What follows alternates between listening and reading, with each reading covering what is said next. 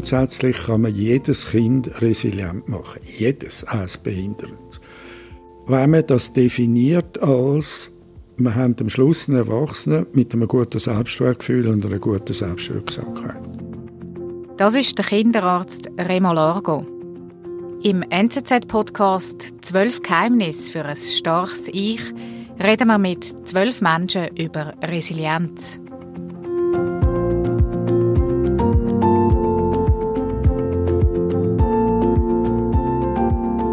Kinderarzt und Buchautor Remo Largo wollen wir wissen, wie dass man resilient wird. Wie man schon als Kind innere Stärke kann bekommen und lebenstüchtig wird. Und ob man als Eltern seine Kinder zu resilienten Menschen kann erziehen kann. Der Remo Largo sagt, der Begriff Resilienz, der löse bei ihm gemischte Gefühle aus. Weil ich weiß, was man ursprünglich darunter verstanden hat. Also Demi Werner, der den Begriff geprägt hat, habe ich kennt. Und in der Zwischenzeit würde ich meinen, ist der Begriff vielfältig missbraucht worden. Ich bin in den 70er Jahren habe ich in Kalifornien geschafft und habe sie dort auch kennengelernt. Ich bin einmal auf Kauai und äh, das ist ja eine relativ kleine Insel von dem Archipel von Hawaii. Und in den 50er Jahren war es so gewesen, dass äh, auf der Insel ein grosses Elend geherrscht hat. Also es war so eine Mischbevölkerung von Einheimischen, aber auch Leute aus Japan, aus China zum Teil. Alle sind so ein bisschen verloren gewesen. Es hat sehr viel Gewalt gegeben. Es hat sehr viele Drogensüchtige gegeben. Man hat nicht viel Arbeit gehabt. Also das ist, ist eigentlich eine Extremsituation gewesen. Und Demi Werner mit ihren Mitarbeiterinnen hat dann 700 Kinder untersucht, wie es denen geht. Und das haben sie gemacht bis in die 90er Jahre. Also die Erwachsenen sind dann so etwa 50 gewesen, oder noch mehr. Also es sind etwa 700 Kinder und das Erstaunliche war, beziehungsweise nicht das Erstaunliche, zwei Drittel von diesen Kindern als Erwachsene haben ganz große Probleme gehabt, unterschiedlichster Art. Also äh, soziale Probleme, eben mit Drogen, kriminell wurden und so weiter, aber ein Drittel nicht. Und das ist eigentlich das Erstaunliche gewesen. Und dann Demi Werner hat dann herausfinden, was ist jetzt der Grund? Warum sind die Kinder normal rausgekommen, obwohl die eigentlich in einer Umgebung aufgewachsen sind, die miserabel ist? Und dann ist es auf der einen Seite so gewesen, und das erstaunt ja nicht, dass die noch ein relativ gutes soziales Umfeld hatten. Also selber zum Beispiel Eltern, die resilient sind, die mit der Situation relativ gut haben können umgehen. Aber für mich jetzt eigentlich der Knackpunkt ist folgender gewesen. Das sind attraktive Kinder gewesen. Also die sind intelligent gewesen, zum Beispiel, die sind sehr sozial gewesen, die haben gewisse Begabungen gehabt, zum Beispiel gut gesungen oder im Sport sehr gut gewesen. Das heißt, die Kinder haben die Erwachsenen angesprochen.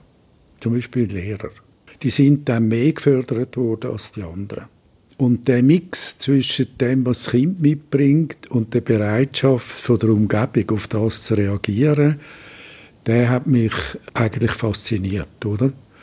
Und wenn man dann schaut, wie es bei uns ist, haben wir eigentlich genau die gleiche Situation. Also wir haben Kinder, die sind attraktiv und die werden mehr gefördert. Die Eltern gehen mehr auf sie, die Lehrer gehen mehr auf sie und so weiter und so fort. Und die Interaktion zwischen dem Kind und der sozialen Umgebung, wo sie aufwachsen, die bringen ihnen einen Vorteil. Also sie sind dann in der Schule erfolgreich, sie sind später in der Berufsausbildung erfolgreicher, sie sind beziehungsmäßig erfolgreicher. Also das Phänomen haben wir bei uns genauso. Und was ich eben eigentlich bedenklich finde und was mich schon seit vielen Jahren sehr irritiert, das sind die anderen. Die anderen etwa zwei Drittel. Weil das sind dann durchschnittliche Kinder oder sogar Kinder, die gewisse Schwächen haben, Probleme haben und die sind einfach weniger attraktiv. Also man bemüht sich weniger um die. Und was wir eigentlich machen sollten, ist uns den anderen mehr zuwenden. Also denen, die eben nicht einfach so von sich aus schon attraktiv sind und wo uns eigentlich dann äh, ja eine Freude machen, aber nicht so selten wir uns auch durch die Kinder, durch die starken Kinder bestätigt haben, oder? Also es gibt uns selber ein gutes Selbstwertgefühl, wenn das Kind erfolgreich ist. Also es ist auch so, dass wir, wenn wir überlegen, wenn wir mehr unterstützen, dann nehmen wir die, wo wir das Gefühl haben, dort sind unsere Erfolgsaussichten grösser in dem Fall. Ja, Sie haben jetzt das einem sehr egoistischen Sinn gesagt, aber es, es ist so. Also in der KW-Studie zum Beispiel hat es einen Lehrer gehabt, der war sehr stolz gewesen, dass einer von seinen Schülern Arzt geworden ist. Und es hat einen Musiker gegeben, der sehr stolz war, dass eines von den Mädchen eine bekannte Sängerin geworden ist. Aber das ist auch bei uns so. Das sehen wir eins zu eins, auch bei uns, oder?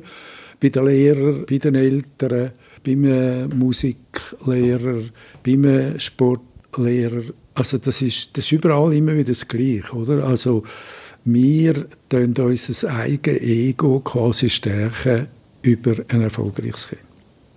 Und das ist in einer Leistungsgesellschaft ist das natürlich extrem stark, die Bereitschaft. Oder? Und ich denke, dass man ja, sich eigentlich den anderen Kindern mehr sollte zuwenden weil die, die stark sind, die machen es einen Weg. Wenn man dann die Frage würde stellen, ähm, ist Resilienz angeboren, müsste man in dem Fall nach dem, was Sie gesagt haben, sagen, nein. Es ist beides. Einerseits bringen die Kinder, die man dann als resilient wahrnimmt, die bringen Stärken mit, aller Art. Sehr oft eine hohe soziale Kompetenz, was sie erziehungsmäßig dann auch äh, irgendwie einfach macht, oder? Also das geht einfach so, oder? Und oft bildet man sich ein, das sei wegen einem selber. Aber die Kinder, es gibt einfach Kinder, die schon der, mit zwei, drei, vier Jahren extrem gespürig sind sozial und ganz genau herausfinden können, was will jetzt das andere Kind oder was will jetzt der Erwachsene. Also das ist der eine Teil, das bringt das Kind mit und damit steigt die Wahrscheinlichkeit, dass die Umwelt vermehrt auf sie geht. Wenn Sie sagen, das wird, der, der Begriff wird so missbraucht, ich könnte Sie als Beispiel nennen, wie, was der Missbrauch für Sie meint. Also der Missbrauch meines Erachtens besteht darin, dass man quasi den Begriff missbraucht im Sinn von ich kann als Therapeut beispielsweise ein Kind resilient machen. Und das glaube ich jetzt also überhaupt nicht. Man kann das viel, viel allgemeiner ausdrücken also quasi so, dass es dann nicht nur für die starken Kinder gilt, sondern für alle, wenn man es folgendermaßen definiert. Also ich wende mich jedem Kind unabhängig, was es selber mitbringt, gleichermaßen zu. Oder? Also, dass sich das Kind geborgen, akzeptiert fühlt. Und in den Anforderungen, die ich ein Kind stelle, verhalte ich mich so, dass das Kind unabhängig von dem, was es kann, überwiegend Erfolg hat. Dann macht das Kind eine Erfahrung, so wie ich bin, kann ich in dieser Welt bestehen. Auch als Behinderter zum Beispiel oder Schwachbegabter. Und das führt dann dazu, dass man am Schluss einen Erwachsenen hat, der eigentlich ein gutes Selbstwertgefühl hat und eine gute sogenannte Selbstwirksamkeit. Also das Kind fühlt sich gut so, wie es ist und es hat das Gefühl, aufgrund von den Erfahrungen, die es gemacht hat in der Kindheit, ich kann bestehen in dieser Welt. Aber das gilt, würde ich meinen, für alle Kinder und alle Erwachsenen. Und nicht nur für die, die gute Voraussetzungen mitbringen. Es gibt tonnenweise frühe Förderungsgeschmäuse und so, indem man eigentlich versucht wird von den Eltern, das Kind auf ein Level aufzulupfen. Nur wenn sie das sagen, wenn man dem Kind vermitteln soll, es ist gut so, wie du bist, dann ist so eine Frühförderung genau kontraproduktiv, weil das dem Kind vermittelt, du musst eben schon optimieren oder du musst auf ein Level aufkommen, wo die Gesellschaft vorgibt. Ja, das ist so. Und was eben hinter dem Ganzen steckt, sind sehr häufig einerseits der Ehrgeiz der Eltern, also Viele Eltern haben das Gefühl, äh, quasi ein normal begabtes Kind, das lange nicht mehr, oder? Das muss, das muss darüber aus sein. Aber ich denke, sehr viele Eltern haben auch existenzielle Ängste. Für sich selber. Und zwar durch, durch alle Schichten. Und sie wollen unter allen Umständen vermeiden, dass das Kind äh, irgendwie in dieser Gesellschaft keine Chance hat. Das wird gefördert. Oder? Also die existenziellen Ängste, denke ich, die sollte man wirklich nicht unterschätzen. Die sind immens. Was eben dann das Tragische daran ist, das ist, dass man das Selbstwertgefühl der Kinder zerstört, wenn man das übertreibt. Also man hat am Schluss einen Erwachsenen, der die ganze Kindheit lang verunsichert worden ist, indem er ihm immer gesagt hat, also los, du musst dir jetzt Mühe geben, jetzt kannst du das wieder nicht. Also das Kind erlebt eigentlich bei den Eltern und vielleicht auch bei den Lehrern, ich kann die Erwartungen von ihnen nicht erfüllen. Das, denke ich, ist verheerend und ich glaube, dass der Schaden der, der nimmt immer mehr zu und zwar im Sinn von, dass Depressionen zunehmen bei den jungen Leuten, Depressionen zunehmen bei den Jugendlichen, auch jetzt auch bei den Kindern und sogar bei den Kindern zu einem Burnout kommt. Also es gibt Kinder, die stillstehen, buchstäblich, auch bei uns in der Schweiz. Die machen nichts mehr. Man hat das dann sehr häufig auch bei den jungen Erwachsenen, oder? Die sitzen nur noch daheim im Zimmer abdunkelt vor dem Fernsehen oder vor dem Tablet, gamen oder machen irgendetwas. Sind nicht mehr, sind, sie haben den Mut nicht mehr, sich irgendwie den Herausforderungen vom Alltag zu stellen. Und irgendwie hat man bei uns bis jetzt den Deckel drauf gehabt, oder? Weil das wollte man jetzt einfach nicht hören. Aber das gibt's. Was würden Sie denn raten, dass die Gesellschaft macht in Bezug auf Resilienz? Also, dass man sich um, mehr um die zwei Drittel kümmert, wo das eben nicht sind? Wie, wie kommt man an die an? Oder wie kann man sich denen widmen und die anderen sein Ich glaube, es gibt einfach gewisse Vorstellungen in der Gesellschaft, die falsch sind. Eine Vorstellung ist, dass man meint, ein Kind wird umso besser, je mehr dass man es fördert. Und man kann ein Kind nicht über sein Potenzial heraus fördern. Alles, was darüber hinausgeht, das demotiviert eigentlich das Kind, das zerstört sein Selbstwertgefühl. Ich kenne keine Methode, wo, wo über, über das Begabungspotenzial von einem Kind das Kind könnte fördern. Also ich habe nämlich eine Analogie für das, äh, wo eher einleuchtet, oder? Also wenn ein Kind normal ernährt wird, dann wird es so groß wie eben sein Wachstumspotenzial ist. Wenn man ihm zu wenig zu essen gibt, wird es kleiner, ist klar.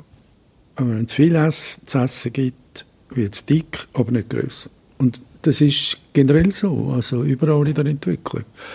Wenn man einfach dem Kind etwas aufdrängt, was überfordert ist, dann, dann wirkt sich das negativ aus. Und, das wollen wir einfach nicht wahrhaben. Also, man kann es so sagen, grundsätzlich kann man jedes Kind resilient machen. Jedes, als Behindertes. Wenn man das definiert als, wir haben am Schluss einen Erwachsenen mit einem guten Selbstwertgefühl und einer guten Selbstwirksamkeit. Da können Sie jeden Mensch in dem Sinne resilient machen, dass er aus sich heraus das Gefühl hat, ich werde in dieser Welt angenommen und ich kann bestehen in dieser Welt. Aber das setzt voraus, dass wir nicht von irgendwelchen Normvorstellungen ausgehen oder gar Talentförderung ausgehen, sondern akzeptieren, jedes Kind ist verschieden, die Erwachsenen sind es auch. Und wenn wir diese Vielfalt akzeptieren, dann kann im Grunde genommen jeder Mensch am Schluss resilient sein.